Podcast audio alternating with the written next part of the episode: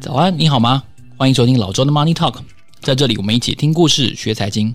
本集节目呢，让我们来聊一聊最新的这个 Jackson Hole 年会当中哦，年准会主席鲍威尔他所提到的一些重点的内容。那我想这个内容呢，也因为他前一阵子的，就是在二十四号这个礼拜呢，因为让美股哦大涨大跌，那台股当然也是有重挫的反应，所以我觉得其实能够呃完整的听到年会的机会并不是那么多哦，所以这一集我想要来谈一谈。鲍威尔演讲当中提到的一些重点，首先分成三个重点跟大家分享哦。第一个重点要介绍的是，鲍威尔提到某些耐久材的项目呢，它供不应求的短缺现象呢，终于缓解了。好，这是他提到的一个相当大的重点。他举的例子呢是汽车跟住房。第二个重点呢，要跟大家分享，目前即便经济政策已经呃。一面倒的施行了一年多，就是升息政策已经实行了一年多，但是还是有一些呃现象无法回答的哦，到底是什么现象呢？哦，这个是要跟大家后续要来谈的。第三个重点呢，就是我我自己的一些困惑，透过这期节目，我也能够跟大家介绍一下，到底哦 PCE 指数跟 CPI 指数哦听起来很像哦，那而且都是。统计物价方面的指数一个指标，那到底为什么联准会要用前面那一个来观察？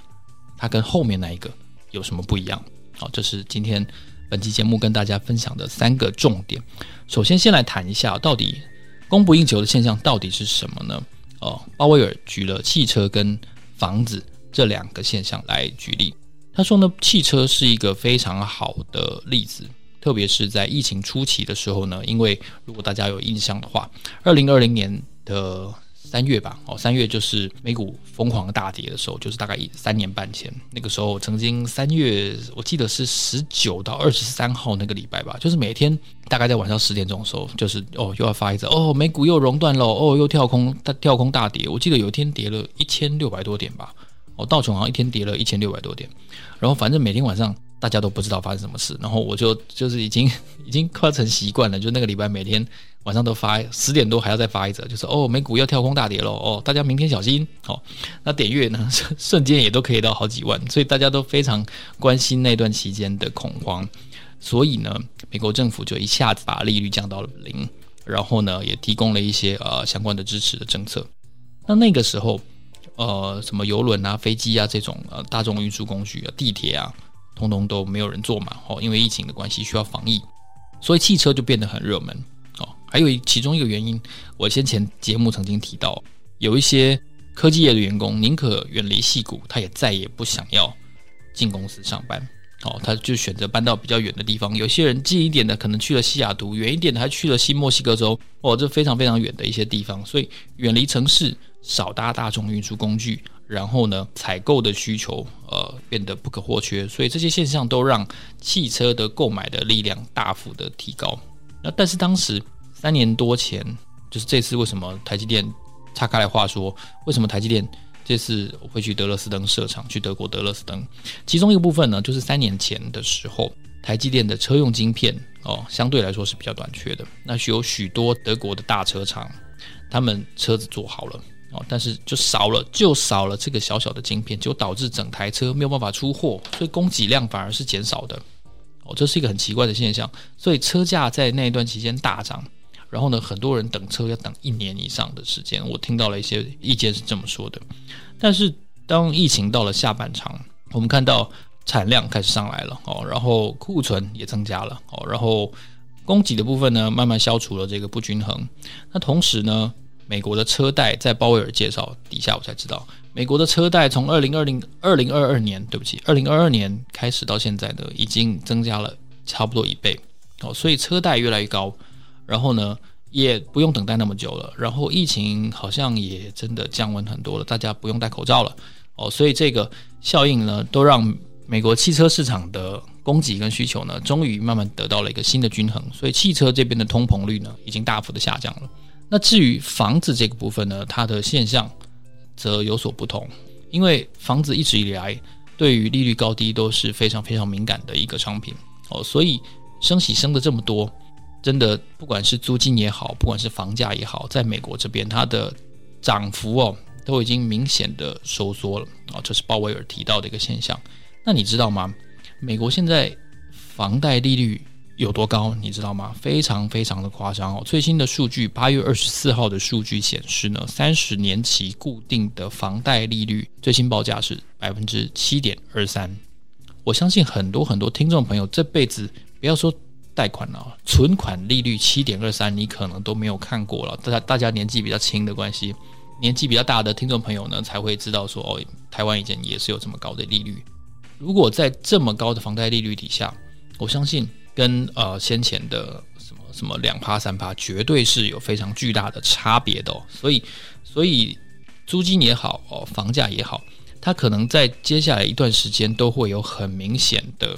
缓和。所以，新屋开工啊，或者说新立的租约这个部分呢，都会相对来说比较降低。哦，这也是一个好消息啊！我认为这是一个好消息，这象征着呃利率政策终于对于他他们的房价起了一个抑制的作用哦。所以这两个现象呢，鲍威尔觉得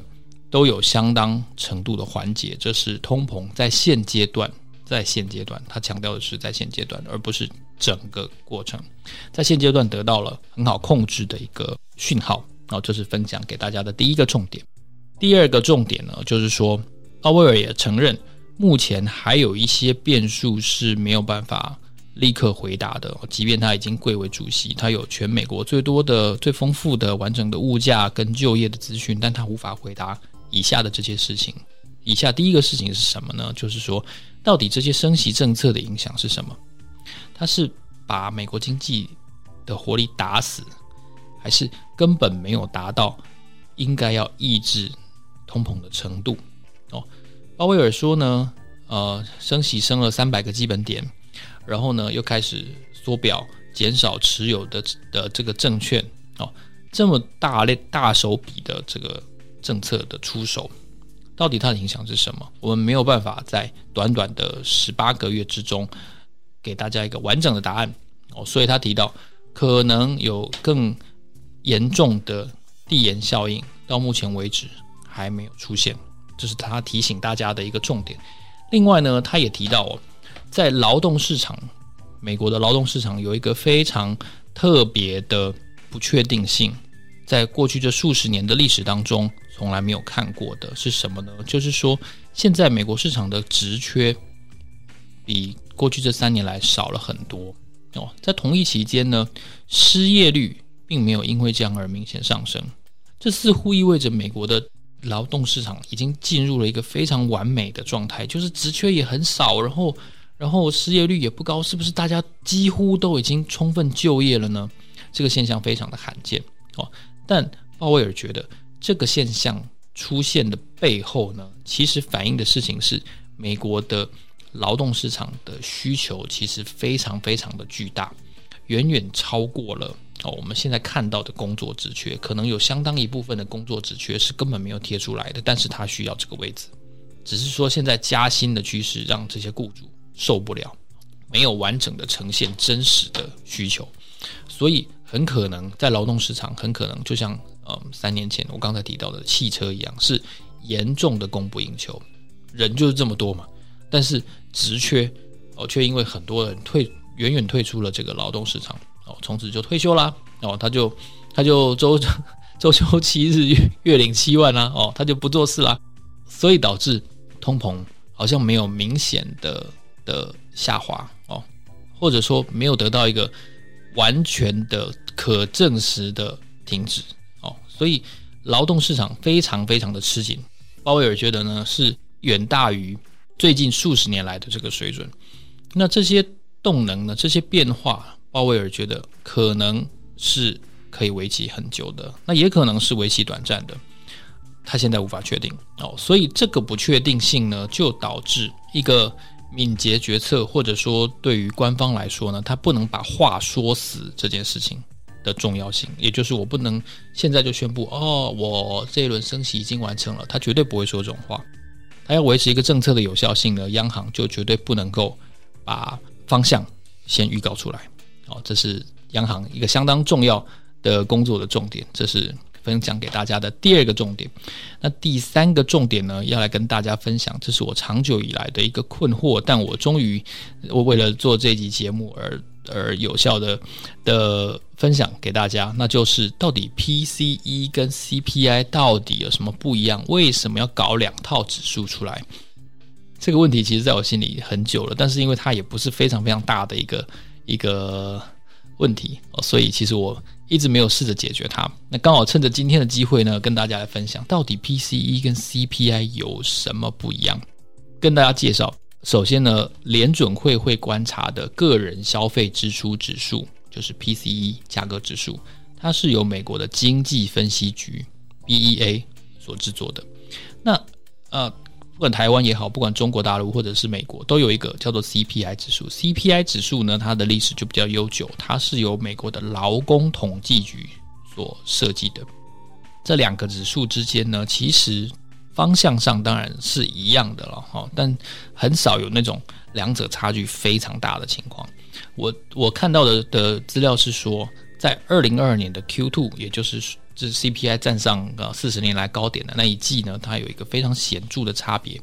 CPI 的对比呢，对比去年第一季哦，在 CPI 指数这个部分呢，它的变化整整比同一期间，就是 Q two 对比 Q one 的变化，比 PCE 多了百分之三点四。哦，这是两个指数出现并存到现在最大的一次偏离。哦，那指数偏离没有关系，问题是偏离这么大，就会让人怀疑其中一者的有效性跟可靠性。哦，这这这是必然会发生的情况。所以这两者到底有什么差别？差别之一是他们的计算公式不一样。跟大家分享，CPI 指数在今年以前都是每两年才更新他们的这个内容的统计权重一次。哦，换句话说，可能有一些。新产品或者是突然很夯很夯的产品，哦，什么前两年有什么指尖陀螺啊，哦，像这种东西，举例来说，举例来说，它当然不是指尖陀螺会影响 CPI，哦，但是一个部分商品的突然之间的价格变化，可能变得更便宜或者更贵，在 CPI 它没有那么敏捷的抓到，它每两年才更新一次，直到今年呢，它才是一年更新一次。另外一个 PCE 指数呢，它每一季都更新一次它所有的子项目的这个权重。那换句话说，很多商品变贵变便宜，它之间对消费者带来的一个呃选择的影响，或者说替代的效果，看 PCE 是比较准的。哦，所以这也是为什么哦，可能联准会要观察的是 PCE 指数。那除此之外呢，两者之间的统计的范围跟它统计的项目的权重差距非常大。我觉得这也是联准会要选择 PCE 的原因之一，因为在 PCE 的的项目当中呢，最重的一项是 healthcare services 哦，就是应该就是医疗类了哈，健健康医疗类，它的权重是百分之十六点八。但是在 CPI 指数呢，它权重最重的是 shelter，然后就是居住这块的百分之三十二点九哦。但是居住呢，反观 PCE，它是占第二重的，第二重 housing 这块在 PCE 它只占了百分之十五点九。两者之间对于统计项目跟给予赋予的权重有非常非常巨大的差别，因为举例来说，医疗这一块呢，虽然是 PCE 的第一大权重，占了百分之十六点八，但是在 CPI 这边呢，反而是第四大哦，已经落到很后面了，只有占了百分之七哦，Medical Care Services 这块。那居住呢，在在 PCE 就没有那么重，居住的权重甚至不到在 CPI 当中的一半